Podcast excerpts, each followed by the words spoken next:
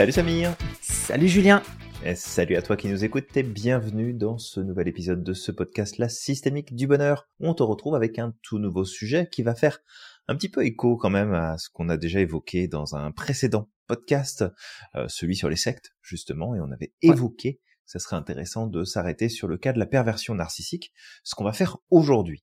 Mais avant de rentrer dans le détail de ce sujet, eh bien, comme d'habitude, je vais te parler en 30 secondes de notre institut de formation, l'Institut Merlin, qui te forme à devenir, eh bien, excellent en coaching. On t'accompagne à te former et à te certifier, quelle que soit ta discipline favorite, que ce soit la PNL, programmation neurolinguistique, la sophrologie, la psychologie positive ou l'hypnose.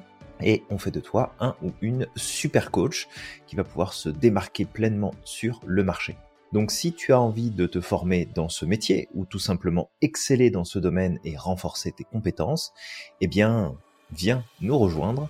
Tu auras comme ça l'occasion de te former avec le centre numéro 1 en francophonie mondiale de formation d'excellence en coaching. Donc Samir, on va parler de la perversion narcissique aujourd'hui. Totalement Julien. Alors dans le titre, on a bien parlé de comment se reconstruire après une relation destructrice. Qu'on parlera pas que de la perversion narcissique, mais principalement quand même, ça va représenter une grosse partie de ce podcast parce que très souvent, quand on entend relation destructrice, il y a souvent un profil narcissique qui se cache derrière. En tout cas, la personne avec qui euh, on construit une partie de notre vie. Ça peut être aussi des amis, ça peut être de la famille, hein, d'accord, mais des personnes qui nous entourent. Exactement. Et comme tu dis, ça fait écho avec le thème de la dernière fois, parce que la dernière fois, on a expliqué que très souvent, si ce n'est pas en règle générale, mmh à la tête des sectes, on retrouve des personnes narcissiques. Tout à fait. Et très probablement des profils de perversion narcissique, en plus. Exact. Et là, c'est intéressant, par contre, ce mot de perversion narcissique, euh, mmh parce qu'on va le définir. C'est important de savoir ce que c'est avant de pouvoir amener des, des éléments là-dessus et puis même peut-être donner des astuces ou des points de d'évolution. Mmh euh, c'est que il y a un truc drôle, Julien. Le terme de perversion narcissique, j'ai l'impression qu'il est principalement français. Quand je suis arrivé aux États-Unis, j'ai voulu parler avec des Américains ici de perversion narcissique. Mmh et en fait, ils ont été choqués quand j'ai traduit littéralement perversion narcissique parce que pour eux, c'est comme le mot pervers, ça représentait quelque chose de totalement différent. On parlait vraiment, vraiment de perversion. Et donc eux ici disaient ah non en fait c'est pas perversion narcissique c'est tu parles de profil narcissique et ça c'est un peu drôle euh, justement ce, ce décalage entre les deux. Bah, c'est c'est drôle et en même temps ça l'est pas tellement parce qu'en fait c'est deux concepts qui sont différents. Une personne narcissique c'est quoi? C'est des personnes qui se sentent supérieures aux autres, qui sont souvent égoïstes, sans empathie, condescendantes mais le pervers narcissique ou la perverse narcissique, parce qu'il y a aussi des femmes, euh, bah en fait c'est qui représente un danger potentiel pour leur victime, parce mmh. que il y a aussi cette dynamique de manipulation et de mener les personnes à avoir en fait à faire et à vivre des compromis qui sont préjudiciables dans bien des cas. Donc là où le narcissique il va être centré sur lui-même, il veut prendre le dessus, il veut être reconnu, il veut être valorisé, qu'on va retrouver chez le pervers narcissique.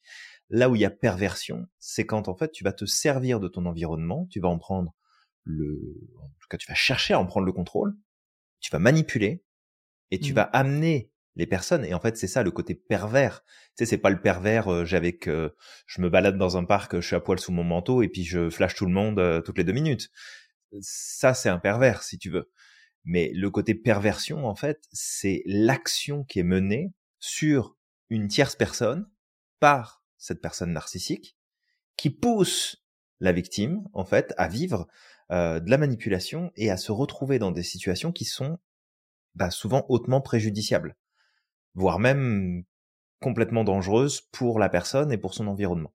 Donc il y a, y a vraiment ce côté-là et c'est facile après, c'est là où peut-être on, on peut mettre un, un petit point de recul. C'est facile de dire que quelqu'un va être narcissique dès qu'il pense un petit peu trop à lui et que euh, il refuse de faire ce que tu veux et que euh, il a l'impression de, en tout cas, ça te donne l'impression qu'il est égoïste et égocentré. Mais il y a des choses qui sont bonnes aussi dans le fait d'être égoïste. Et on en a déjà parlé, je pense, dans un précédent podcast. Hein, mhm. Ouais. Donc, euh, donc voilà. Mais je vais, je vais pas trop euh, avancer sur le sur le sujet. Euh, en tout cas, on peut faire cette distinction entre perversion narcissique et narcissisme, qui vont avoir des points communs, mais qui ont clairement bah, cette partie de perversion des autres qui ne fait pas partie de l'équation. Pour le coup. Ouais. Je vais revenir sur ce que j'ai dit tout à l'heure par rapport à l'anglais. En fait, le terme pervers c'est spécifique pour parler d'une perversion généralement sexuelle en anglais. Quand on parle de de de, de la version anglaise, c'est pour ça que de... ouais, tout à fait. C'est pour ça que mhm. chez eux ça n'existe pas pervers narcissique. Mais de ce que j'ai compris, lorsqu'on parle aussi de pervers narcissique, c'est parce que ça peut rentrer aussi cette connotation de perversion sexuelle chez le, le narcissique, ah, la personne peut, qui peut, qui peut se produire aussi euh, chez le chez le pervers narcissique en fait. Ouais, et, c'est vrai que dans ce podcast, on va dire le principalement, mais attention, il y a aussi des femmes qui sont perverses narcissiques. Exactement. Ouais, Donc euh, il faut là là on on met pas de genre particulier, mais c'est important de pas se dire ah ouais en fait c'est que les mecs qui sont dangereux. Non non, il y a des femmes qui sont encore plus dangereuses euh, que, que les mecs. Ah oui oui. oui. Donc c'est c'est très important de garder ça en tête. Ouais exactement. Alors peut-être justement euh, pour euh, commencer de d'expliquer ce qu'est un pervers euh, narcissique ou la perversion narcissique. C'est un concept psychologique qui va faire référence à un ensemble de comportements malveillants qui sont caractérisés par de la manipulation, de la domination, un manque d'empathie envers les autres, associé à des traits narcissiques. Alors, encore une fois, le pervers narcissique va être narcissique, le narcissique ne va pas forcément être pervers narcissique. C'est un point mmh important à garder à l'esprit. Oui, tout à fait. Et aussi, il y a un point peut-être que j'aimerais amener, et ça, ça va être pour nuancer également, parce qu'aujourd'hui, c'est très facile de coller des étiquettes de PN, euh, donc pervers narcissique, à n'importe qui. C'est très facile. Oh, ça va très euh, vite. C'est ça. Donc, peut-être un truc pour nuancer. Il y a le pervers narcissique, mais il y a mmh aussi des personnes qui ont des comportements de pervers narcissique. Dans ce cas-là, en fait, c'est juste des personnes qui vont avoir des traits qu'ils ont potentiellement appris dans leur enfance mm-hmm. et qui vont les reproduire. Mais dans le fond, ils n'ont pas cette problématique de perversion narcissique. C'est plus des comportements, des comportements PN en fait, mais qui peuvent être désappris. Oui, tout à fait, euh, Samir. Effectivement, il y a certaines personnes bah, qui ont appris des règles au sein de bah, les, des règles à appliquer au sein des relations, qu'elles soient amicales, qu'elles soient affectives, qu'elles soient sociales, et qu'en fait ces apprentissages bah, peuvent être corrigés parce qu'il y a y a pas cette caractéristique en fait qui est développée et peut-être qu'un point aussi qui est important c'est de voir que si on revient sur la question de psychopathologie la perversion narcissique est un apprentissage. C'est mmh. pas quelque chose d'inné. Un enfant n'est pas de cette manière-là c'est un ah apprentissage et c'est une suite de traumas en fait qui vont l'amener à développer ces ces troubles-là, mais c'est vraiment un apprentissage. Et comme tu le dis, c'est important de pas foutre l'étiquette du PN à tout le monde, ou dès que euh, tu es avec quelqu'un qui te convient pas, bah en fait c'est un pervers narcissique. Non, c'est peut-être quelqu'un qui te convient pas, c'est peut-être quelqu'un qui est pas mature émotionnellement, c'est peut-être quelqu'un qui a besoin de faire un gros travail sur lui ou sur elle, c'est tout à fait possible, mais euh, il y en a pas tant que ça des pervers narcissiques. Il y en a, après, c'est ça, en fait, il faut faire attention à l'effet de généralisation où finalement le moindre comportement, le moindre inconfort, la moindre remarque d'une personne peut très vite, en fait, virer en ah ouais, mais lui ou elle, c'est pervers narcissique, c'est sûr, t'as vu comment il se comporte, t'as vu comment il, il joue. Faut vraiment faire attention avec ces étiquettes parce que ça peut être très très vite un problème. Est-ce que il y avait d'autres points peut-être qu'on pourrait amener, euh, Samir, pour introduire ce sujet-là avant euh, finalement de regarder bah, si jamais quelqu'un passe et très certainement parmi celles et ceux qui vont nous écouter, bah, il y en a qui sont concernés, euh, qui sont passés par une relation très toxique, très destructrice, et entre autres avec des pervers narcissiques. Euh, Peut-être avant d'aller sur ce terrain-là, est-ce qu'il y a d'autres points de précision qui leur été euh, bien de partager, en fait? Ouais, je pense. Bah, euh, les causes de la perversion narcissique, comme tu l'as dit, ça peut être des traumas, mais c'est bien aussi de le dire parce que ça permet de comprendre la personne également, et parfois aussi mhm. de faire ce lien-là. De, tu vois, elle a des comportements, mais en même temps, dans son enfance, elle a pu vivre des choses. Alors c'est pas systématique, hein, mais euh, généralement ça vient de l'enfance. Donc il y, a, y a plusieurs points qui reviennent. juste comme ça. Il y a vraiment plusieurs facteurs qui peuvent être à l'origine. Le premier, ça pourrait être le facteur psychologique. Donc ça vient, comme tu l'as dit Julien, d'expériences traumatiques durant l'enfance. Ces expériences traumatiques, ça peut être de la violence, ça peut être des abus, ça peut être de la manipulation, ça peut être parfois un parent pervers narcissique qui t'a tellement détruit que au bout d'un moment, en fait, la personne, elle finit par développer ce trouble-là. Mmh Et en fait, je vois la, personne pervers narcissique comme quelqu'un qui a été tellement brisé dans, il a été brisé dans tout, en fait, dans son âme, carrément. Et au bout d'un moment, il perd, euh, ben, il perd complètement la notion d'empathie, etc. Il y aurait des recherches il y aurait des recherches. Là, je pourrais pas les donner, mais peut-être que ça vaudrait le coup de creuser davantage, mmh qui indiquerait qu'il pourrait y avoir des facteurs génétiques et biologiques? Alors, quand on parle de génétique et biologique, ce serait peut-être plus dû à des, de ce que j'avais lu, des déficiences au niveau des hormones, un développement mmh précoce, euh, mais ce développement précoce peut être aussi dû à plein d'autres facteurs. Mmh Donc, euh, ça peut venir aussi, troisième point, alors là, je vais pas m'étaler plus sur le facteur biologique parce que j'en connais pas suffisamment. Je sais juste que je l'ai lu, d'accord? Et le troisième point, l'environnement familial, et qui est en lien avec le facteur psychologique, parce que quelqu'un qui a grandi dans une famille dysfonctionnelle où euh, il y avait des besoins émotionnels qui n'ont jamais été satisfaits, ça peut contribuer fortement à ce comportement, à, développer ce comportement. Oui, c'est ça. Bah, en fait, c'est vraiment un trouble qui se développe et qu'il faut voir comme étant quelque chose de multifactoriel. On ne peut pas mettre sous le couvert de bah en fait c'est juste ton éducation ou c'est juste un trauma que tu as vécu ou c'est juste une tendance que tu avais euh, dans ta manière de fonctionner dans tes gènes. C'est pas euh, c'est pas un dysfonctionnement qui apparaît comme ça parce qu'il y a une occasion d'apparaître. Mmh. c'est souvent une série d'événements de situations une répétition de situations.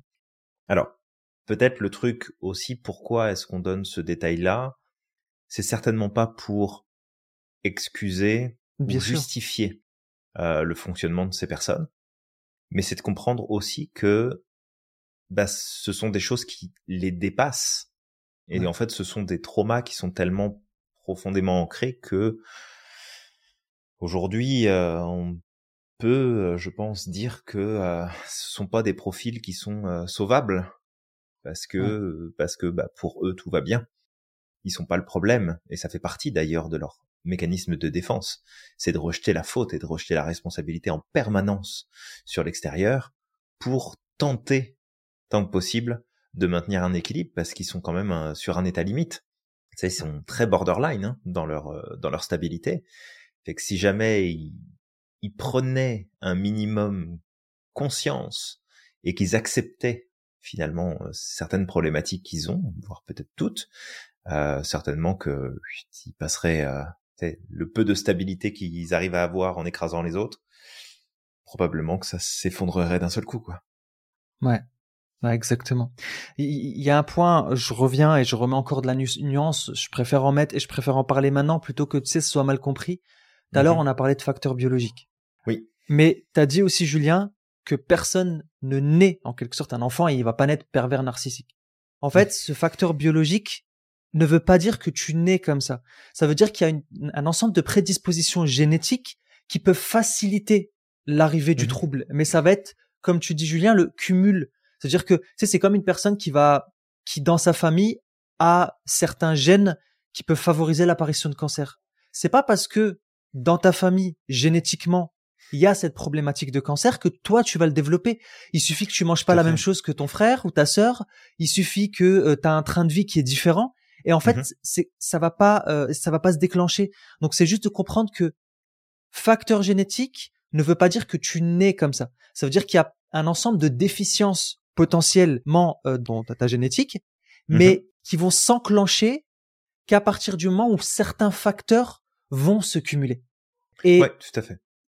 Et, encore, même au-delà de ça, hein, il peut y avoir des personnes qui ont ce facteur génétique, qui ont vécu de l'abus quand ils étaient jeunes, etc et qui vont pas développer cette perversion narcissique. Donc vraiment juste de comprendre que la génétique veut pas forcément dire automatiquement on tombe dedans et on met tout le monde dans des sacs.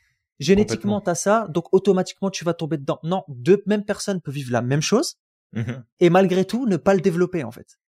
Oui, et tu vois, en fait, Samir, ce que tu partages là, ça me fait penser à ces fameuses statistiques euh, alors déjà, si tu prends la problématique de la bipolarité, il y a trois fois plus de femmes que d'hommes qui sont bipolaires. Et en fait, si tu prends le l'historique de de ces femmes, eh bien, quand on regarde, il y a une très grande partie qui ont eu leur mère pendant leur grossesse, qui ont vécu des états dépressifs plus ou moins importants. Donc on sait que un état dépressif chez la mère pendant qu'elle est enceinte peut favoriser l'apparition de la problématique de la bipolarité. Mm. Mais ça ne veut pas dire que toutes les femmes enceintes qui vont être dépressives vont forcément avoir un enfant qui va être bipolaire.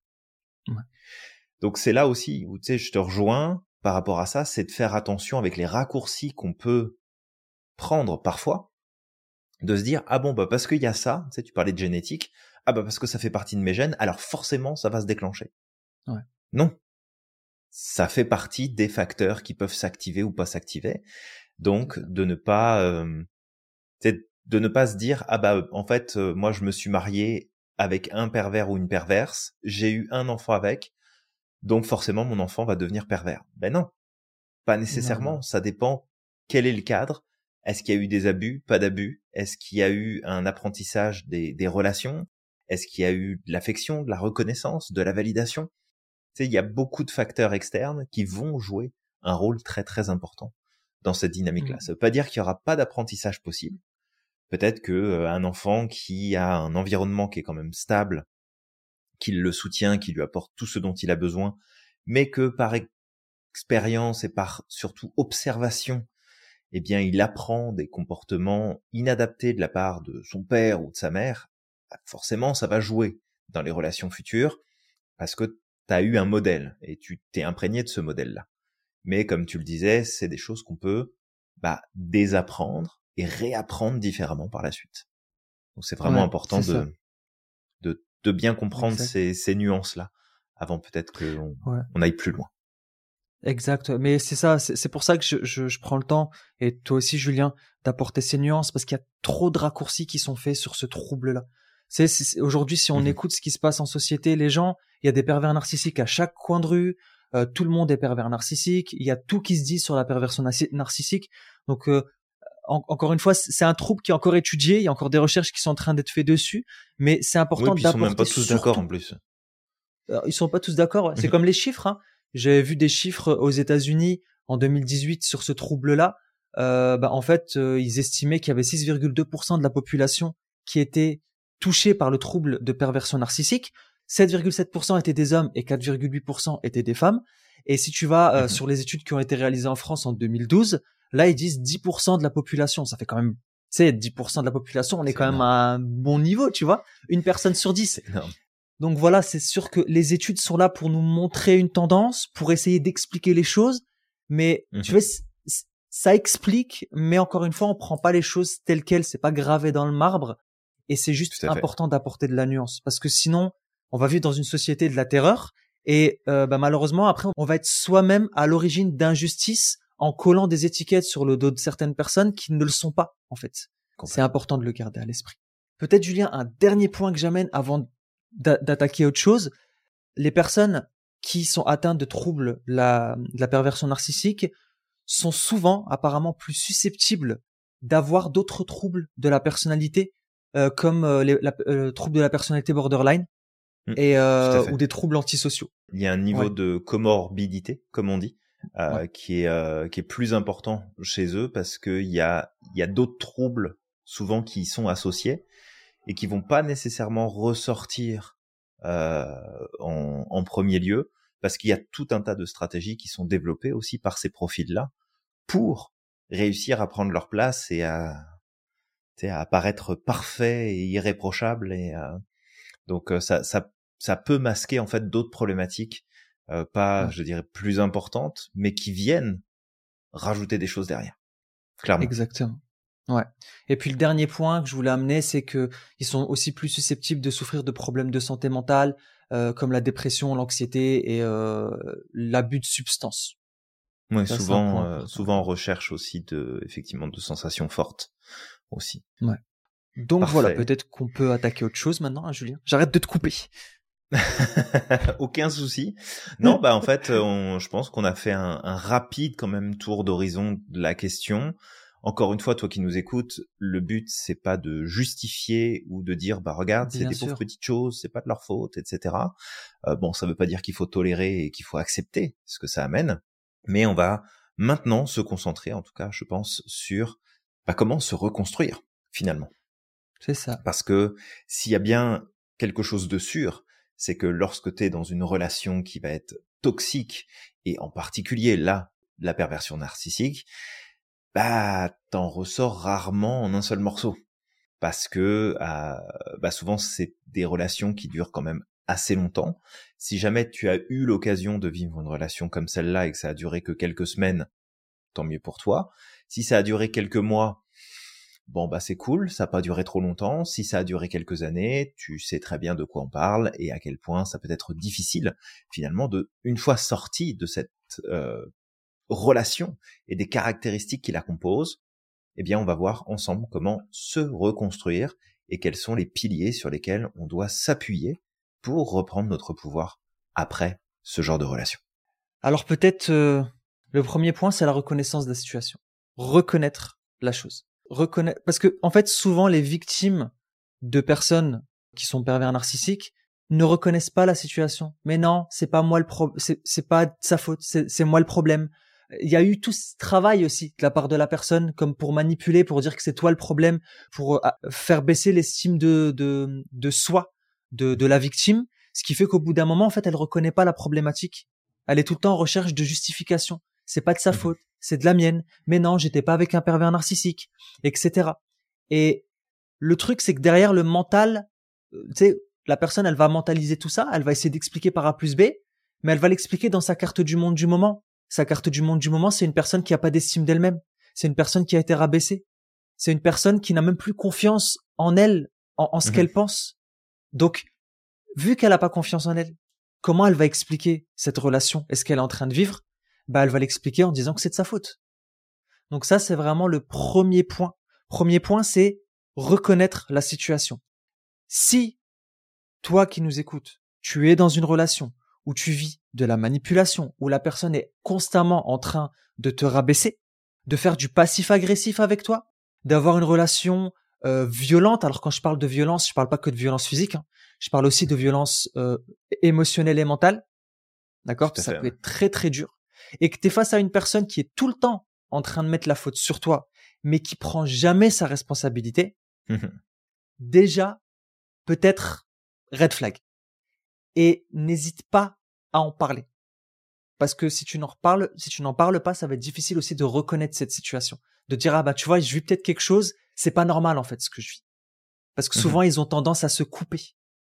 Oui, oui, tout à fait. Et, et c'est vrai que si tu sors d'une relation où finalement c'est ça que tu as vécu, bah, ce qui est important, c'est de, c'est de reconnaître que tu es passé par ça.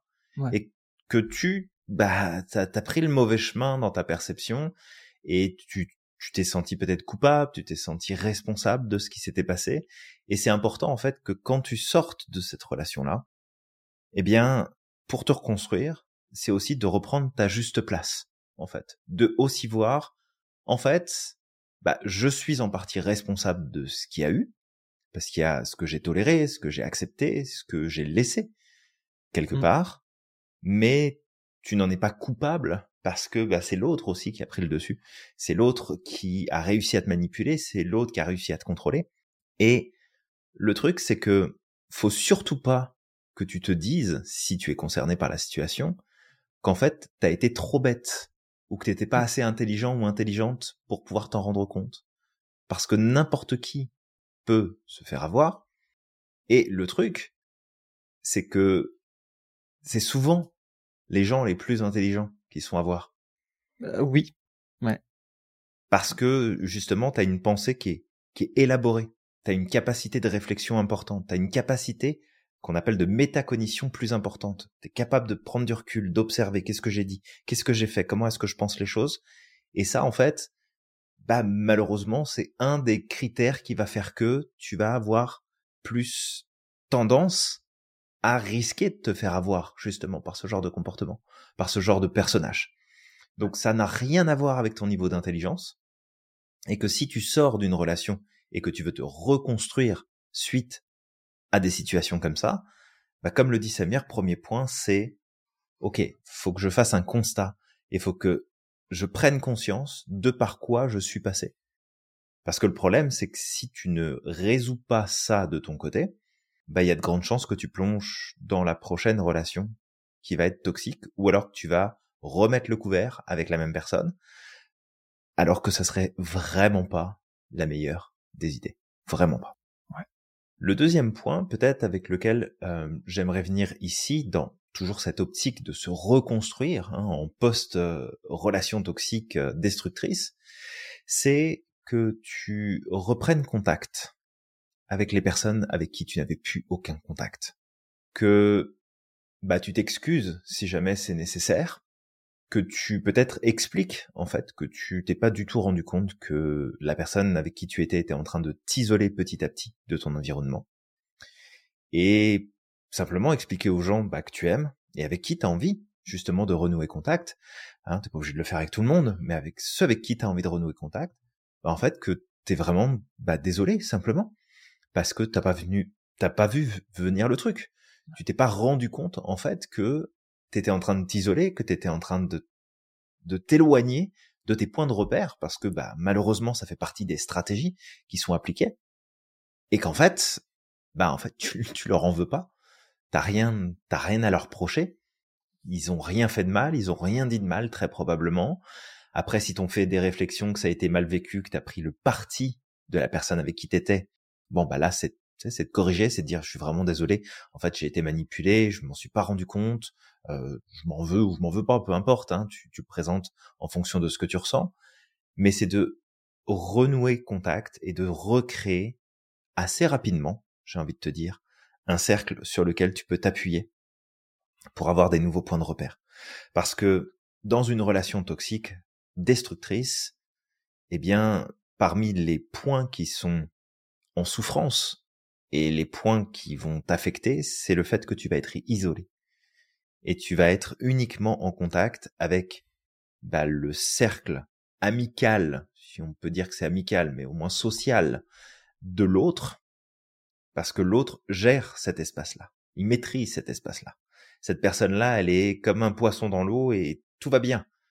Toi, t'es la pièce rapportée. Donc toi, t'as rien à dire. T'as rien à, à juger, t'as rien à critiquer parce que encore heureux que tout ce petit groupe t'accepte. Et donc petit à petit, bah, t'as cette distance qui se met. Et si tu veux reprendre ton pouvoir après une relation comme celle-là, bah, c'est de reconstruire ça pour toi, avec les personnes d'avant ou des nouvelles personnes. Encore une fois, c'est possible. Mais euh, c'est important que tu aies ton propre cercle qui t'entoure et qui te soutient. Ouais. ça c'est un point important. Et euh, d'ailleurs, on l'a abordé la dernière fois sur le thème de, des sectes mais c'est que euh, quelqu'un qui va rentrer dans une secte va avoir à peu près une relation similaire à quelqu'un qui est tombé dans une relation pervers narcissique.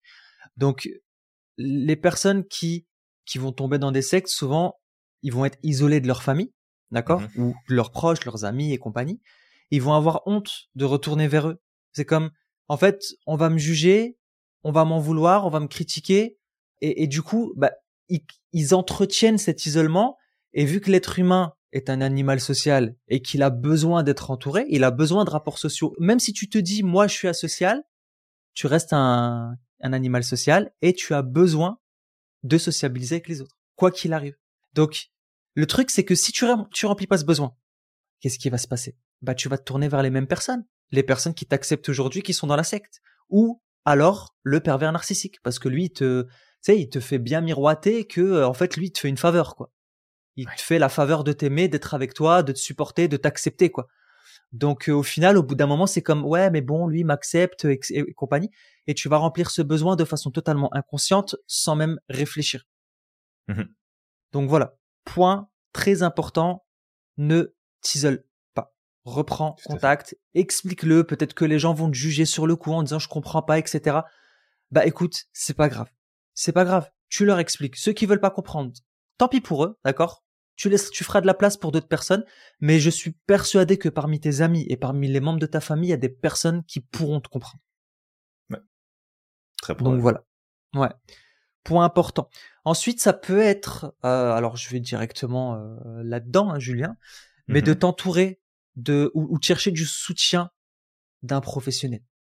Et quand je parle de professionnel, ça peut être aussi bien un psychologue, ça peut être aussi bien un thérapeute, Mhm. ça pourrait être éventuellement un coach.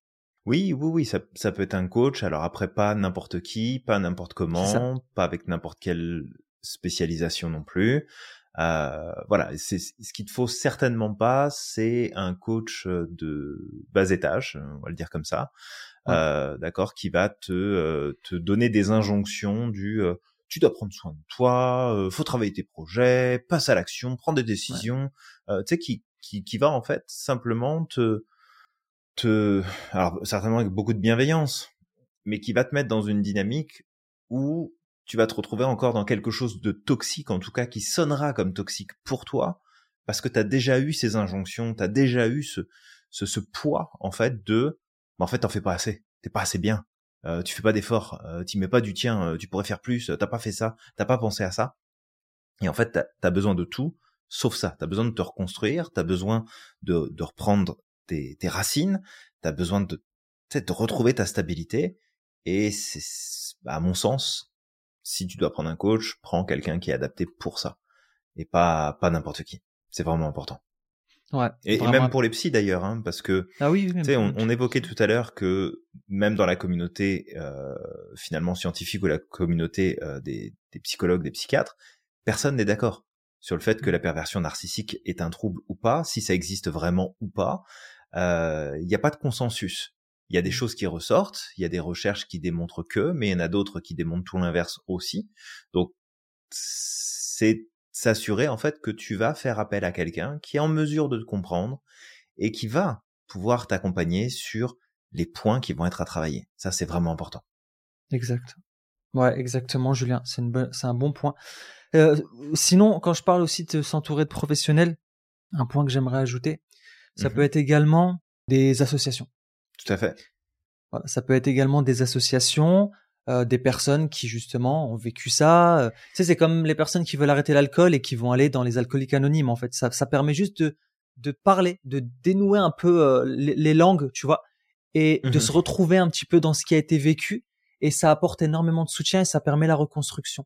Donc vraiment, le fait de s'entourer d'un professionnel, c'est ça. Ça va permettre de traiter soit euh, les traumatismes qui ont qui ont été engendrés chez nous, euh, Mhm. soit les problématiques qui en découlent, comme euh, les problèmes d'estime de soi, comme les problèmes de confiance en soi, une reconnexion profonde à son soi, à son Mhm. à son véritable soi, ou à son city intérieur. Julien, ce matin, j'ai pour rigoler, j'ai fait une j'ai fait une euh, une session d'improvisation euh, de vente, et puis le mec il nous a demandé de placer le mot Wistiti dans une dans sais dans un euh, un échange de vente. Donc à un moment j'ai dit bah je vais vous reconnecter avec votre Wistiti intérieur, c'était drôle. Mais voilà, c'est juste pour se reconnecter intérieurement, en tout cas à, à son soi profond, Mhm. tu vas avoir besoin d'aide. Ça va être, tu peux le faire seul. Et encore, je suis même pas sûr de pouvoir dire ça. Tu pourras lire des livres, tu pourras t'imprégner de choses, tu pourras faire des prises de conscience seul, mais ça Mhm. peut être très très long. Si tu le fais seul, ça va être long parce que, en fait, t'es bloqué dans ta boîte crânienne. En fait, c'est Mhm. comme si t'étais bloqué dans une pièce. C'est la seule chose que tu connais. Tu connais pas le monde qui est à l'extérieur de cette pièce. Donc toi, tu vas, tu, tu ne peux juger que ce que tu connais. Si tu n'as jamais vu d'oiseaux, bah tu peux pas dire que les oiseaux existent. Tu vas dire bah non, ça existe pas. Moi dans cette pièce, j'ai jamais vu d'oiseaux, les oiseaux n'existent pas. En fait, je te donne cette image comme pour te dire que tant que tu es bloqué dans ton processus cognitif, tu ne pourras pas trouver de solution. Ça va être compliqué parce que tu les solutions sont en dehors de ta boîte crânienne, sont en dehors de ce que tu connais, sont en dehors, de ton schéma mental. Et ben pour te connecter à ce qui est en dehors, bah ça va être de d'être aidé, d'être soutenu Mhm. par un professionnel ou par quelqu'un qui lui pense en dehors de ta boîte crânienne, qui lui est à l'extérieur de cette pièce dans laquelle tu es enfermé depuis longtemps. Ouais, et puis le, le fait de t'entourer aussi de personnes qui ont potentiellement déjà vécu ça et qui sont passées par ce chemin-là, bah ça pourra aussi t'aider parce que euh, bah, c'est ça, c'est que c'est plus la relation aura duré longtemps, plus t'auras perdu tes propres points de repère et t'auras perdu en fait ce, ce lien avec ton identité profonde, qui tu es, comment tu fonctionnes, ce que tu aimes, ce que tu n'aimes pas, ce qui est important pour toi, ce qui est à respecter, ce qui ne l'est pas. Et en fait, c'est vraiment, c'est une relation qui est invasive dans tous les sens du terme. Parce qu'en général, dans des relations comme ça, ça envahit non seulement bah, ta vie personnelle, ton mental, tes émotions, tes finances, ta santé, ton, énergie, identité. Ton identité. Ça, ça s'insinue absolument de partout et ça, ça, ça contrôle ce qui se passe partout, sous tous les angles. Et le truc, c'est que quand tu mets fin à une relation, ou que la relation se termine pour raison X ou Y, bah en fait, c'est comme si on te lâchait en plein milieu de la pampa, puis t'as plus aucun repère. Tu ne sais plus. Tu sais plus penser par toi-même, tu sais plus décider par toi-même, tu sais plus choisir par toi-même, tu sais plus ce qui est bon et ce qui est pas bon. Donc d'avoir des points de repère externes et des personnes qui peuvent t'aider justement à recadrer ça, bah c'est quand même un gros plus. Et au minimum de ce que ça va faire, c'est que ça va te donner plus de chances d'éviter de reproduire les mêmes schémas, mmh. d'éviter de retomber une énième fois dans ce type de relation, ou voire remettre le couvert encore une fois avec la même personne, alors qu'on sait pertinemment, toi et moi, que ça n'est pas une bonne idée, que tu mmh. ne devrais pas repartir dans ce sens-là. Ouais. Donc euh, clairement, ça c'est des points qui sont euh, importants et tu vois pendant que tu expliquais ça, euh, Samir, j'en ai un qui qui je pense est de, de premier ordre, c'est reprendre la maîtrise sur les leviers de ton bonheur psychologique.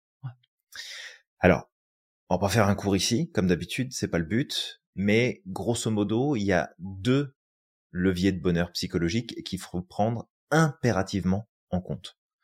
Le premier, c'est ce qu'on appelle le bonheur psychologique immédiat. C'est celui qui te permet de vivre des choses qui te font plaisir dans l'instant.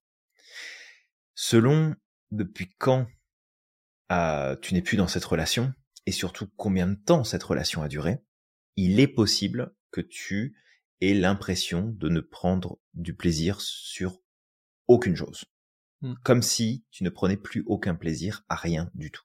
Donc il va falloir que tu apprennes à reprendre du plaisir, que tu te donnes du temps, de la bienveillance, euh, que tu aies de la patience envers toi-même pour reconnecter au quotidien à des petites choses qui te font plaisir, en te surveillant sur tous les sentiments de, de honte, de culpabilité, ou de peur d'être jugé ou puni parce que bah t'auras pris une pause de cinq minutes, tu seras sorti avec des amis, tu seras allé t'acheter un truc, tu seras allé faire du shopping et t'auras voulu t'acheter un truc parce que bah t'auras peut-être appris durant cette relation que tout ça bah c'était interdit. Quand on t'a fait comprendre que t'avais pas le droit, que c'était interdit, que c'était pas toi de le faire et que euh, tu méritais pas. Bon, si c'est le cas, il va falloir que tu retravailles sur ton bonheur immédiat, sur le principe d'hédonisme, prendre du plaisir sur ce que tu vis dans l'instant. Mm. Et le deuxième levier, qui est tout aussi important, c'est ta capacité à te remettre des objectifs en tête, à te redonner des choses beaucoup plus loin dans le temps pour que tu puisses t'épanouir à nouveau. Peut-être euh, envisager un déménagement, euh, refaire une formation, changer de métier, euh, voyager, peu importe mais te remettre des objectifs sur le long terme parce que bah, dans cette relation toxique, ce qui a pu très certainement se produire pour toi aussi, si jamais tu es concerné, bah, c'est qu'on t'a interdit de faire des plans et que les seuls plans qui étaient valables, c'était ceux qui étaient donnés par la personne avec qui tu étais et qui a justement eu cette emprise sur toi. Hmm. Donc c'est à la fois de revalider les petites choses du quotidien où tu as le droit de prendre du plaisir, plutôt que d'être en panique tout le temps de qu'est-ce que j'ai oublié de faire? Sur quoi je vais me faire engueuler ce soir, et en même temps de réussir à te projeter. Donc là, bah, avoir quelqu'un pour t'aider à faire ça, c'est que du bon. Si tu le fais par toi-même, te rappeler que tu as ces deux éléments-là sur lesquels il faut que tu travailles. Prendre du plaisir dans l'instant et planifier des choses qui vont te nourrir émotionnellement, psychologiquement, positivement dans le futur, des choses vers lesquelles tu as envie de te rendre, vers lesquelles tu as envie d'aller. Ouais. Exactement, Julien. Point intéressant que tu amènes là et, important parce que bah, on parle souvent de l'importance du mouvement en fait. Si tu te reconnectes pas à ce que t'aimes et que tu passes pas à l'action, bah, malheureusement tu vas entretenir la problématique, tu vas continuer de mmh tourner en rond. Donc vraiment de mettre le focus là-dessus, ça, ça peut être hyper euh, important. Ça va te permettre de te redécouvrir, ça va te permettre de, enfin voilà, ça va vraiment te permettre de te reconnecter aussi à la personne que tu es. Donc ouais, point hyper important. J'arrête pas de faire une focalisation, Julien, sur ce que tu as dit tout à l'heure. Je reviens dessus patch mmh euh, coach de bas étage. Alors j'ai remarqué que c'est ta nouvelle insulte, c'est hyper drôle, ça fait quelques jours que tu la ressors tout le temps. Bientôt tu vas nous sortir euh, coach de pacotille ou de la basse-cour, ah, tu vois, c'est drôle. Non mais coach de pacotille, euh, coach coach de, de coin de rue, coach de de marché aux puces, enfin si, si, tu veux t'en as t'en as toutes sortes là vraiment. Mais oui, coach, coach de bas étage parce que parce que ça vole pas haut, tout simplement. Ouais. On a on a fait un live euh, il y a pas longtemps, puis c'est drôle parce que t'arrêtes pas du coup d'en voir euh, dans des publications en ce moment. Bah, euh, c'est dans ce live encore que tu as dit récemment coach de bas étage, donc ça m'a fait rire. Ok, bah c'est c'est c'est ce qui sort en ce moment. Je le reformulerai certainement autrement à l'avenir. C'est c'est tout à fait possible. oui, donc tu parlais justement de la roue de vie, c'est ça? Oui, bah, bah entre autres, mais c'est c'est pas l'objet ici, mais c'est un super outil. Et c'est mmh. juste que t'as as, besoin, si, si t'es concerné par la chose, t'as besoin d'avoir un ou une professionnelle qui est formée correctement et qui va pas te sortir des, des outils euh, génériques lambda, euh, sans cadre, sans sans but précis et sans cette euh, cet accompagnement profond finalement dont tu as besoin pour que tu puisses te reconstruire de la meilleure façon possible. Ouais. Parce que qu'on le veuille ou pas, c'est des relations qui sont traumatiques à bien des niveaux et plus elles durent longtemps, plus en fait ça a un impact énorme sur ton, ton équilibre émotionnel, psychologique, comportemental. Et faut pas oublier vraiment la nuance qu'on donnait tout à l'heure entre une personne narcissique avec qui ça peut être très difficile de vivre, mais après si tu arrives à gérer ce genre de profil et que ça se passe bien pour toi, tant mieux, parce que tu sais qui tu es, tu sais mettre tes limites, tu sais ce qui est acceptable, ce qui est pas acceptable, tu recadres, puis tant mieux.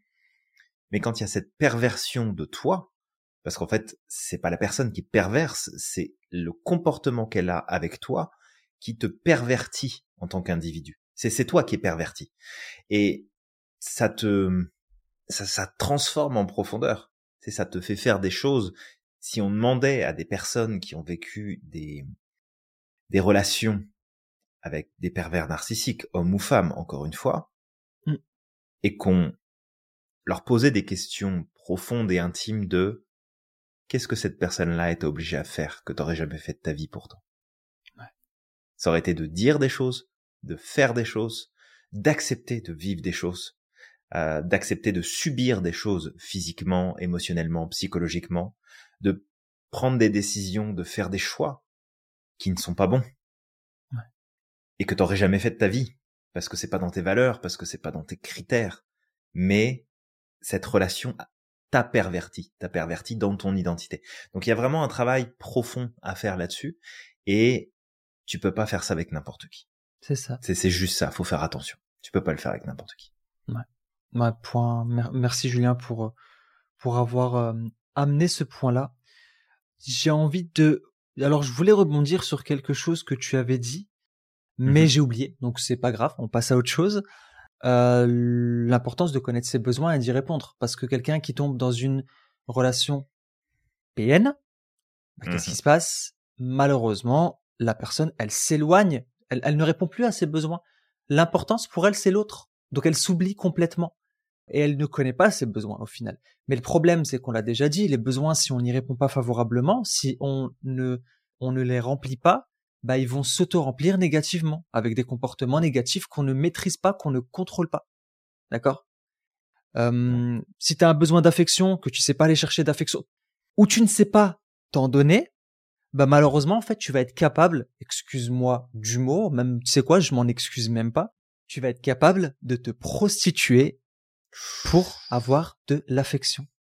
Et quand je dis te, te prostituer, ça veut pas dire euh, tu, tu vas aller à la rue, etc. On est d'accord, mais ça veut dire que tu serais capable de piétiner tes valeurs. C'est ça. Mmh pour avoir cette affection-là, tu seras capable d'accepter euh, tout et n'importe quoi.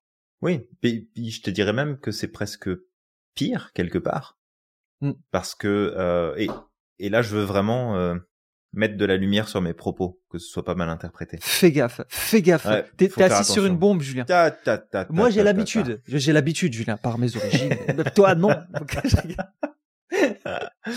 Euh, c'est quand, quand je dis ça, c'est que je fais, je fais vraiment référence aux personnes qui ont choisi en conscience de faire ce métier-là. D'être prostituée, que ce soit homme ou femme, peu importe. Ouais. mais de se prostituer et puis que c'est vraiment un choix conscient. Et il y en a. Oui, il y a ceux qui sont tombés dedans, puis ils sont restés dedans, et puis ils l'ont pas choisi, ils le subissent. Il y en a qui ont choisi ce métier-là, puis qui l'assument totalement et qui sont Mm. en accord avec.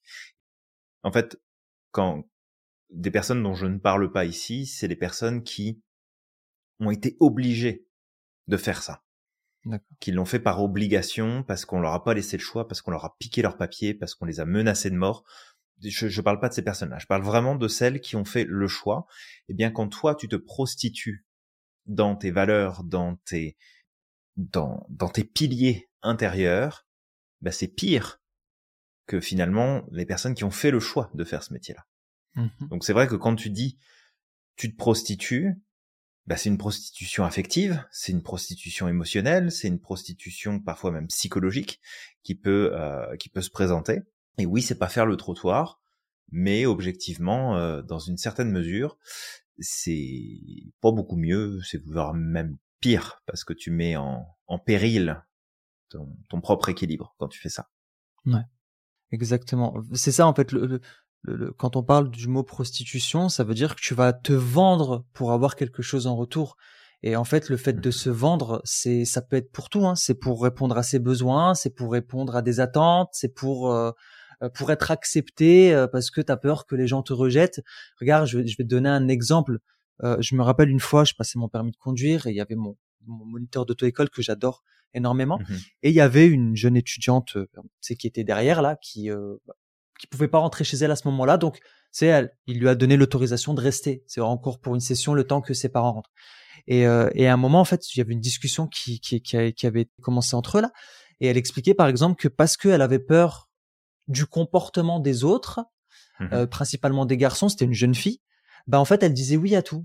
C'est-à-dire que si un mec venait la draguer dans la rue, en fait, même si elle n'était pas d'accord, même si le mec euh, lui faisait des propositions euh, assez, euh, voilà, bah en fait elle disait oui par peur, par peur de ce qui peut se passer dans le sens où il va peut-être la juger, il va peut-être l'insulter, il va peut-être la rejeter, tu vois. Bah Mhm. en fait ça, ça témoigne d'un problème de non-respect des besoins. C'est juste ça. Ouais. La personne, elle, elle n'écoute pas ses besoins, elle ne les reconnaît pas et elle n'y répond pas favorablement. Donc derrière, en fait, les comportements qui vont en découler, bah en fait, ils vont être négatifs pour elle parce que même elle, si tu lui poses la question, maintenant je sais, c'est pas bien, euh, j'aime pas faire ça. Mais en fait, c'est le comportement qui ressort de façon automatique. Donc c'est juste ça. Même si on utilise ce mot, c'est pour créer un déclic et un électrochoc, d'accord? On n'est pas en train de dire que euh, bah, c'est ta faute, que ceci ou que cela, ou il n'y a Ben pas d'aspect péjoratif là-dedans, d'accord? Il n'y a aucun aspect péjoratif. C'est juste de te faire comprendre que si toi tu ne tu ne connais pas tes besoins, tu ne sais pas y répondre de façon favorable, ils vont s'autosatisfaire de façon totalement automatique et malheureusement, tu vas en arriver toi à des comportements inconscients, d'accord, Mhm. ça va se faire comme ça, qui vont comme venir encore plus détruire ton estime de toi parce que c'est pas en accord avec tes valeurs. OK? Ça va entretenir ce manque d'estime, peut-être cette haine que tu vas avoir de toi, cette culpabilité et tout ça, bah ça va ramener de la fatigue mentale, ça ça va amener une fatigue psychologique qui va t'entretenir dans cette boucle. Tu vois, Mhm. et il y a aucun souci, peu importe ce que tu as fait dans ta vie, ce qu'on t'a fait faire, alors que c'est en désaccord avec tes valeurs, et t'inquiète pas, c'est ok, d'accord?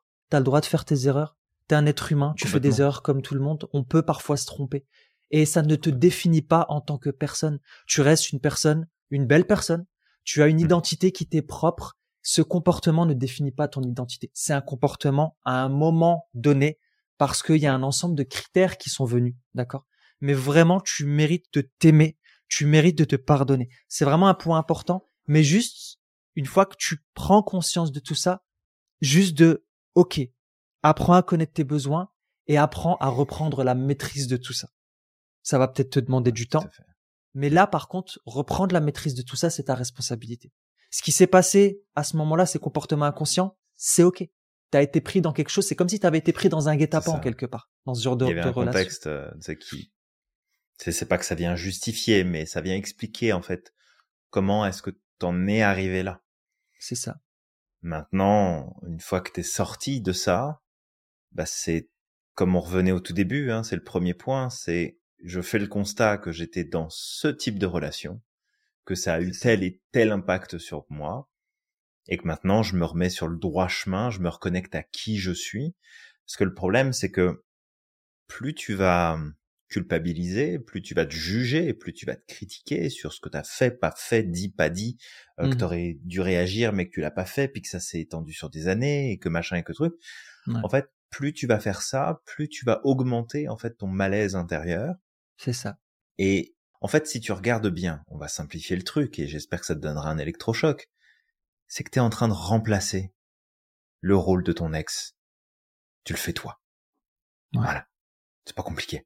T'étais avec quelqu'un qui était abusif ou abusive, qui a fait de tout son possible en sorte que tu te sentes coupable de tout et n'importe quoi en permanence, si quand tu n'es plus avec cette personne, tu continues à te taper dessus, mais toi-même, avec tes propres mots, mais tu sais quoi, t'es juste en train de reproduire la même relation, mais avec toi-même.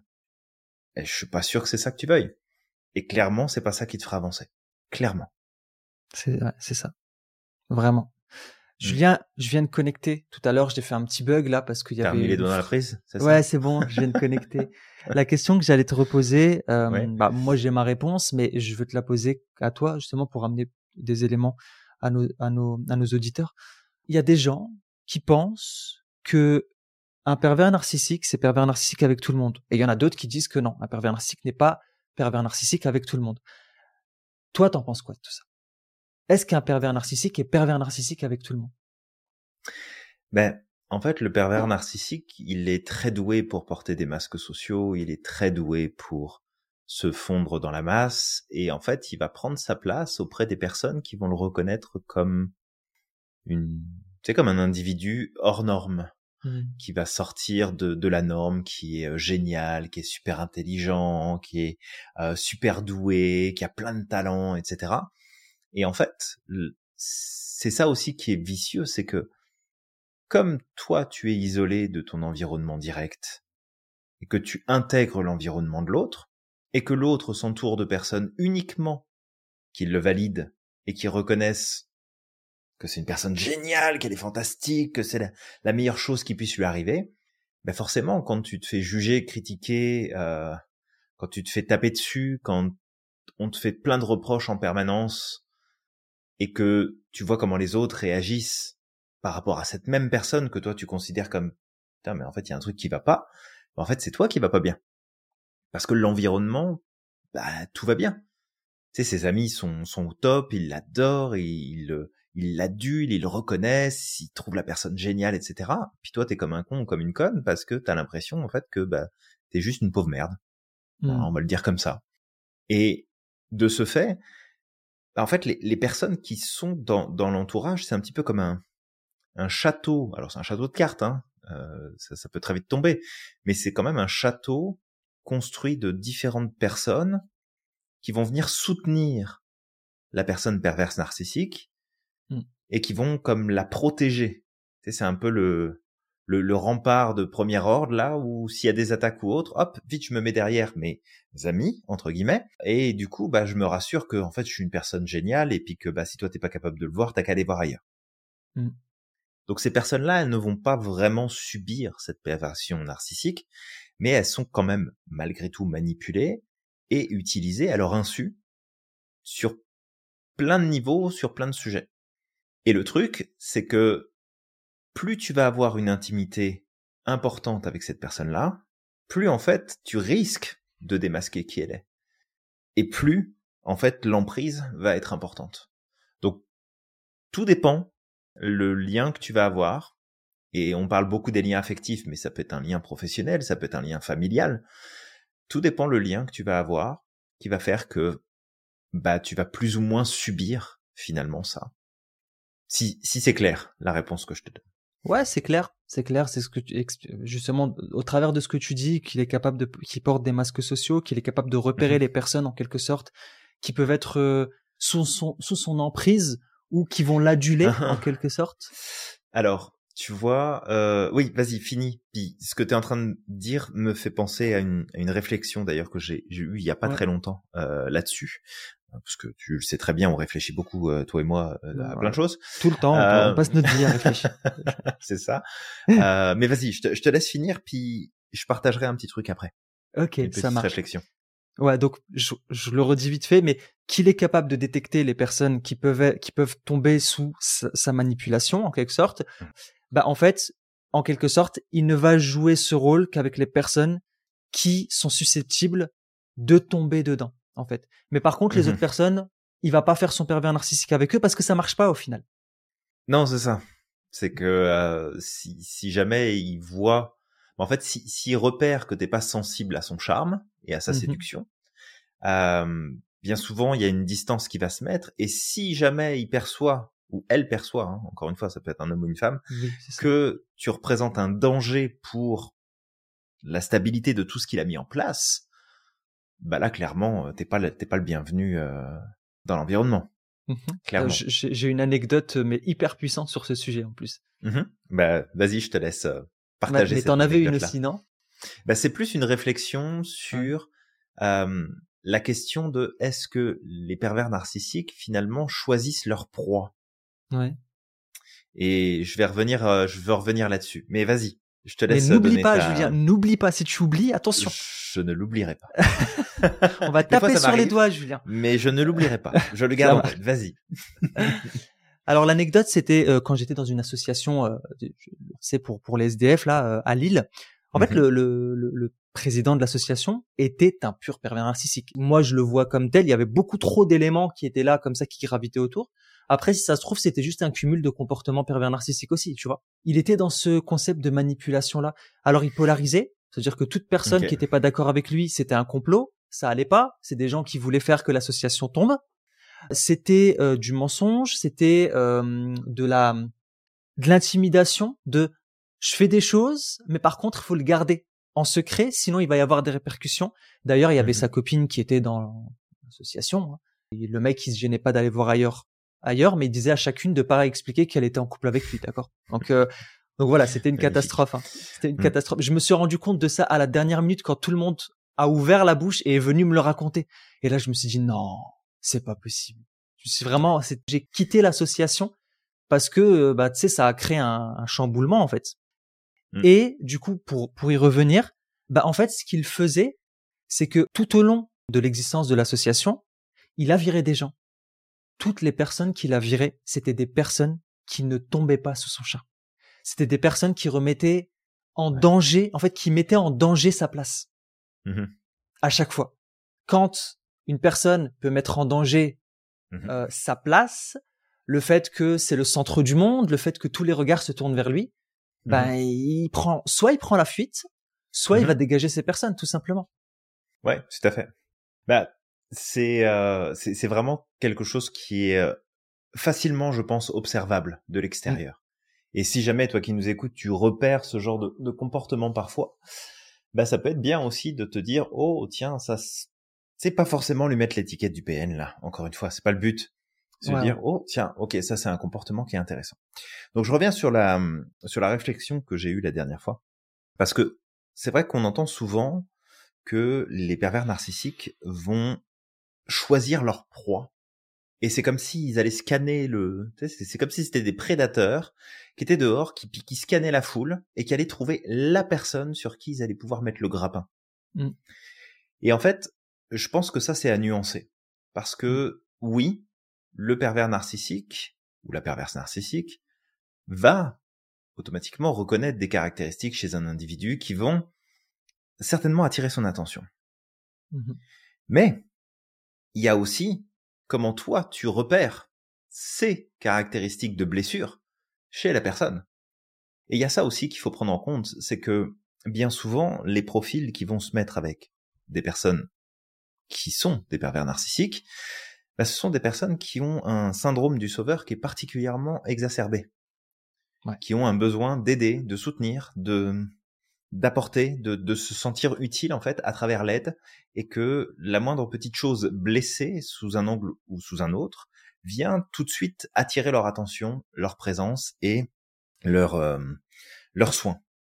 Alors je dis pas ici que toutes les personnes qui sont dans une dynamique de soins, d'attention, de support de l'autre vont automatiquement finir avec des pervers narcissiques. Faut pas faire de généralisation. Mais c'est remettre un petit peu de nuance entre le pervers narcissique qui est le prédateur en conscience dans le monde externe et qui va se jeter sur toi pour te bouffer euh, sous tous les angles possibles parce qu'il a repéré que t'étais une proie facile. Non, il y a peut-être toi aussi qui est rentré dans la cage du lion parce que tu t'es dit oh bah tiens cette personne-là elle a l'air de souffrir un petit peu. Oh mmh. bah là elle me fait un petit peu de la peine. Oh là là il a l'air de, de de devoir être soigné et et je t'avais déjà raconté cette histoire, euh, Samir. J'avais une amie qui m'avait invité, euh, en fait, à la présentation du livre euh, qu'avait sorti euh, un ancien trader, ancien cocaïnomane, qui était dans multiples relations, enfin qui qui brûlait la bougie de la vie partout par tous les bouts possibles. Ça ne veut pas dire qu'il est pervers narcissique. Je le connais pas personnellement.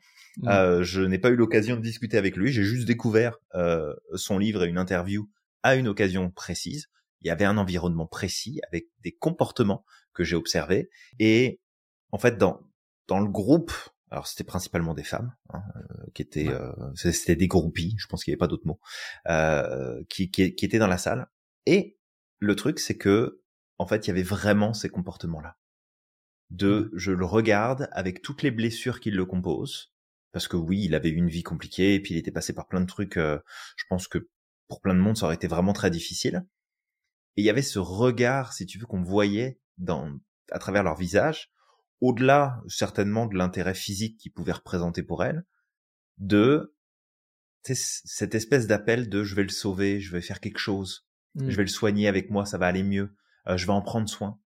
Et en fait, c'est ça aussi, là où il faut faire très attention, c'est que si toi-même t'es dans cette dynamique quand tu regardes quelqu'un qui est un temps soit peu tu un, un rescapé de la vie qui a un peu souffert, qui est passé par des trucs difficiles, et que t'as de l'empathie pour cette personne, pas de problème.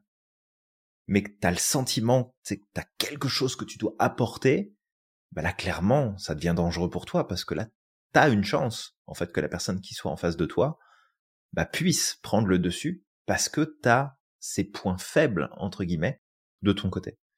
Donc c'est c'est vraiment cette perspective-là que je voulais redonner parce que je trouve ça injuste pour les pervers narcissiques qu'on dise d'eux qu'en fait c'est juste des prédateurs et qui sont là en train de regarder et de scruter l'horizon pour savoir c'est quoi leur prochaine victime.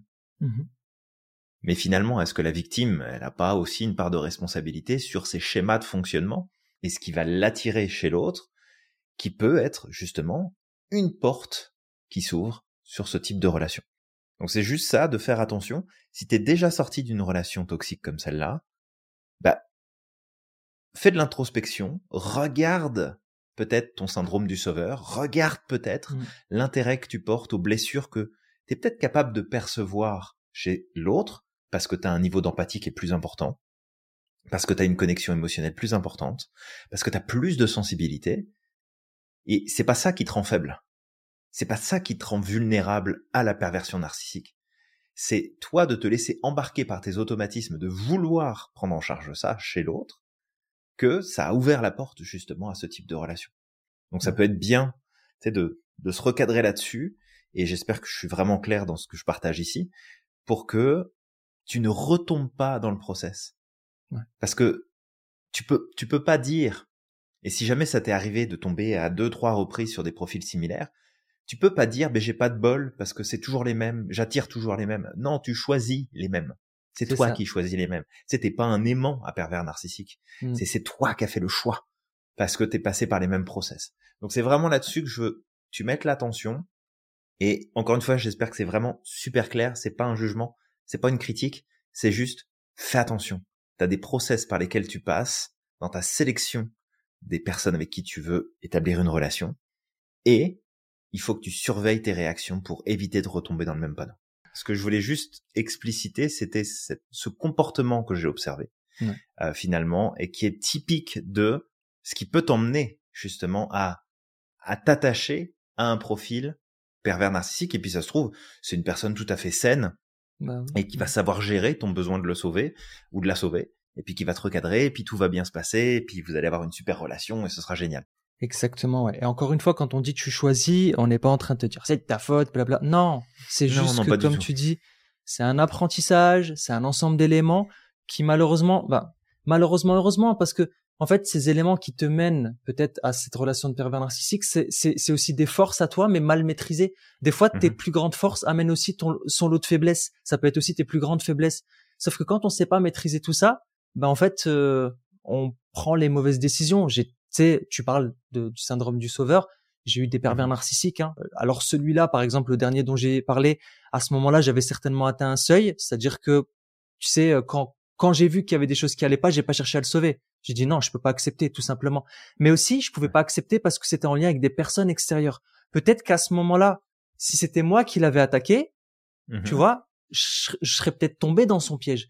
Mais moi, il m'a, il m'a pas attaqué. Il a attaqué des gens à l'extérieur et cette souffrance que j'ai vue à l'extérieur, je l'ai pas supportée, je l'ai pas soutenue. Mais mmh aujourd'hui, par exemple, je les détecte. Avant, je les détectais pas, tu vois, et je pouvais tomber dedans parce que j'avais ce besoin de sauver les autres tout le temps. Ah, la personne me fait de la peine. Je comprends. C'est ça. Je comprends complètement. Peut-être justement, ce que je voulais amener, c'est aussi, on est des hypersensibles, Julien. Les personnes hypersensibles sont très souvent. Je vois pas de quoi tu parles. Des personnes qui, malheureusement, choisissent des pervers narcissiques par leur profil hyper empathique parce qu'ils veulent sauver tout le monde.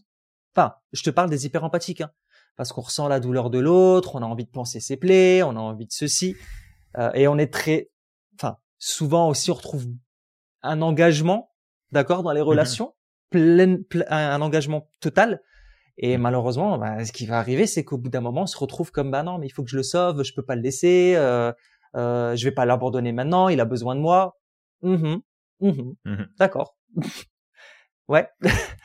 c'est, ça me fait penser à à ce, ce fameux insecte, je sais plus c'est lequel, mais qui tourne autour de la flamme euh, parce que euh, bah, la flamme est chaude et ça met plein de lumière jusqu'au moment où elle va se brûler. Bah ouais. Mais, mais tu vois, c'est effectivement, il y a cette, euh, il y a ce potentiel. Euh, potentiel. voilà, il y a, y a un potentiel à être attiré en fait par ces profils-là, parce que il y a cette sensibilité plus profonde qui qui permet en fait de dépasser le, le masque, qui permet de dépasser ce qui se cache derrière et de de sentir qu'il y a une blessure, de sentir qu'il y a quelque chose de plus profond. Et c'est cette empathie, si elle est mal gérée, qui peut en fait se transformer en sympathie. Puis c'est là où ça devient dangereux. C'est parce que là, bah, tu te mets à porter en fait le fardeau de l'autre.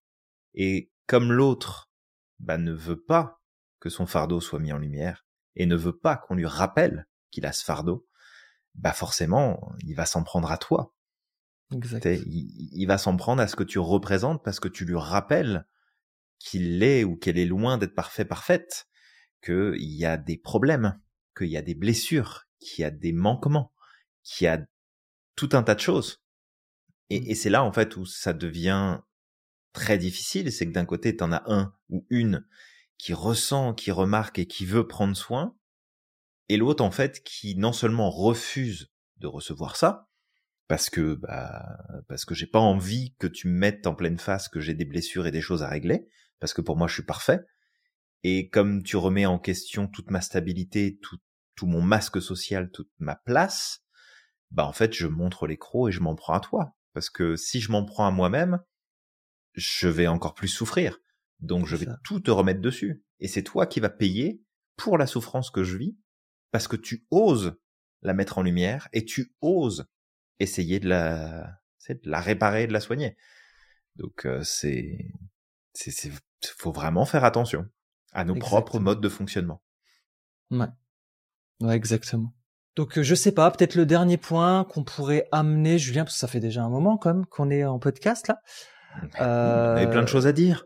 Ah bah oui. On est inspiré en ce moment. Qu'est-ce que tu veux que je te dise Exactement.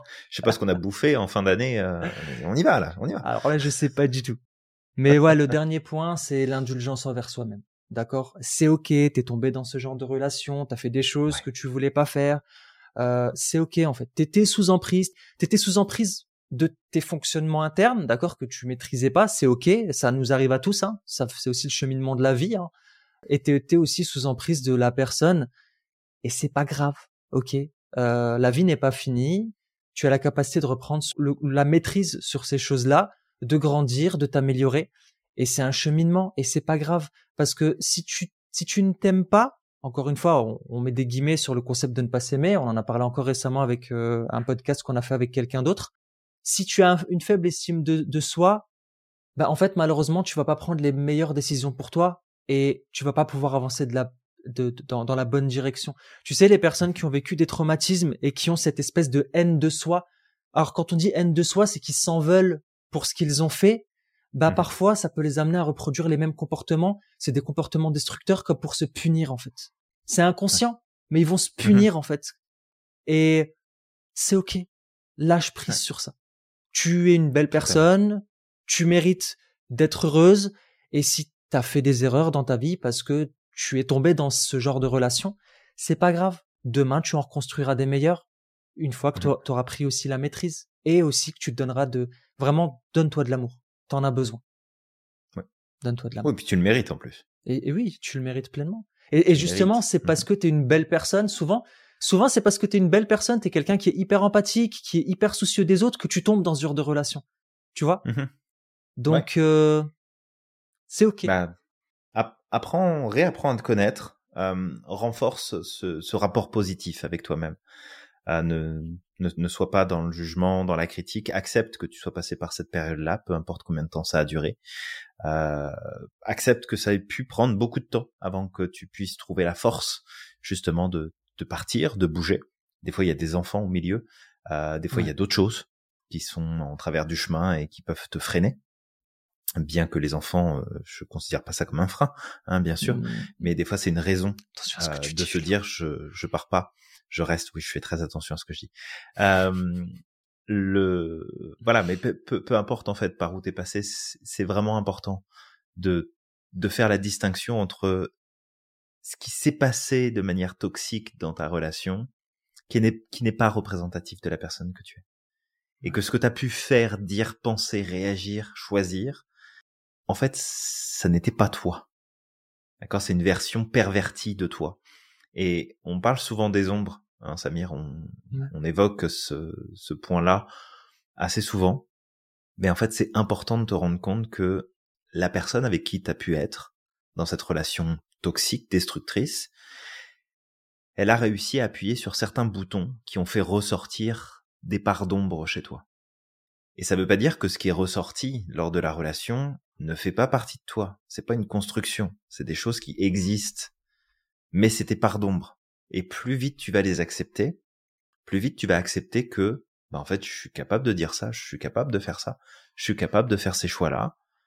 Plus vite, en fait, tu vas reprendre ton pouvoir parce que après, c'est un choix. C'est pas nécessairement le, point de vue qui est partagé par toute la communauté euh, des professionnels en psychologie, mais il y a une très grande partie, et je les rejoins là-dessus, c'est que si tu ne travailles pas à comprendre quelles sont tes ombres, à les reconnaître et à savoir qu'elles peuvent ressortir et que tu les ignores, tu vas les subir. Mais si tu prends conscience que il existe en toi une version qui est bien pire que tu ne le penses et qui est terrible en fait, qui pourrait ressortir, qui existe, eh bien à partir du moment où tu t'es connecté à ce qu'il y a de pire en toi, et je te dis pas de l'exprimer, mais de comprendre ce qu'il y a de pire en toi, ben en fait t'as plus besoin de le masquer, t'as juste besoin de faire un choix. Et ça sera beaucoup plus simple. Parce que tous les efforts que tu mets à masquer ce qui te dérange chez toi, c'est de l'énergie que tu mets pas à faire ce qui est important pour toi. Mais quand tu as reconnu ce qu'il y a de pire en toi, tu n'as plus besoin de le masquer, tu as juste besoin de faire le choix, le choix d'être la meilleure version de toi.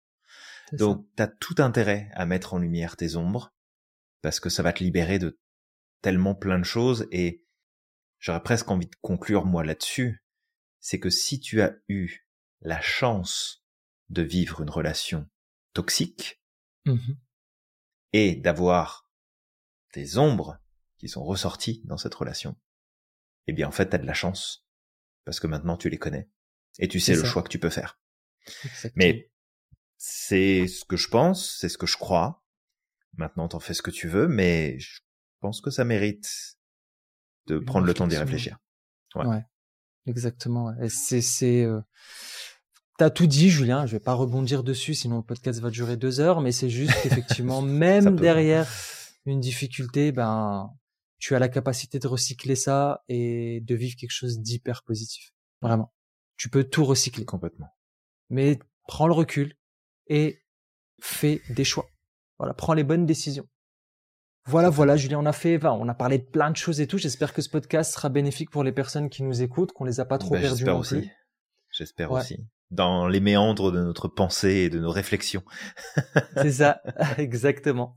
On vous emmène des fois un peu plus loin que que que, que d'autres, euh, mais euh, mais le but c'est vraiment de vous montrer qu'il y a de te montrer toi qui nous écoutes qu'il y a une qu'il y a une voie possible de progression, de changement et que tout n'est pas noir, tout n'est pas sombre, tout n'est pas négatif quand les choses se produisent et que euh, Ouais.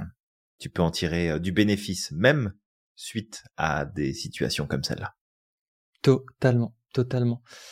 Bon, bah, toi qui nous écoutes, écoute, je t'invite à liker, commenter, partager ce podcast. Si tu as des questions, n'hésite pas à nous laisser un petit commentaire. On pourra en parler. S'il y a peut-être des choses que tu as mal pris dans ce qu'on a expliqué, n'hésite pas à nous le dire. Peut-être qu'on pourra aussi amener des éléments. Parce qu'encore une fois, on est dans un podcast qui va dans une seule direction.